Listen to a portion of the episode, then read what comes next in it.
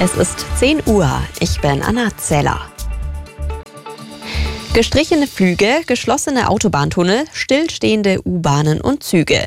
Im Tarifstreit des öffentlichen Dienstes wollen Verdi und die Eisenbahn- und Verkehrsgewerkschaft EVG offenbar zusammen streiken. Das berichtet die Bild-Zeitung. Demnach soll es am 27. März einen ganztägigen Warnstreik im Verkehrsbereich geben. Eine Bestätigung von Verdi oder der EVG gibt es nicht. Streiks sollen laut EVG rechtzeitig angekündigt werden, heißt es.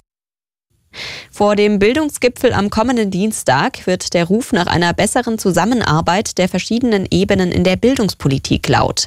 Der Gipfel müsse ein Ausrufezeichen sein, sagte der Vorsitzende des Bildungsausschusses im Bundestag, Gehring.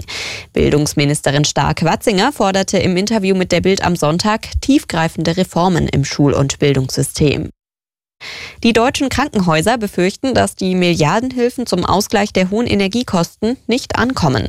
Der Chef der Deutschen Krankenhausgesellschaft, Gass, spricht von Planungsfehlern der Bundesregierung bei dem Hilfsprogramm. Dadurch werden laut Gass die meisten Fälle nicht berücksichtigt. Die versprochenen 6 Milliarden Euro Hilfen würden zu reinen Schaufenstermilliarden, so Gass.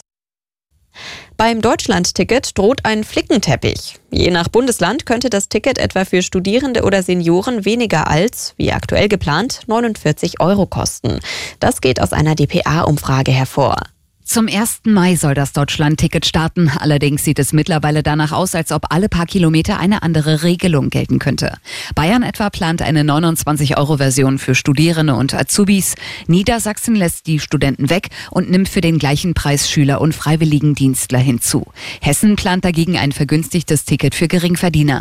Unübersichtlich wird die Lage spätestens bei den Mitnahmeregelungen. Manche Bundesländer wollen Hunde kostenlos mitfahren lassen, andere planen Zusatzfahrscheine. Tanja Wagner, Nachrichtenredaktion.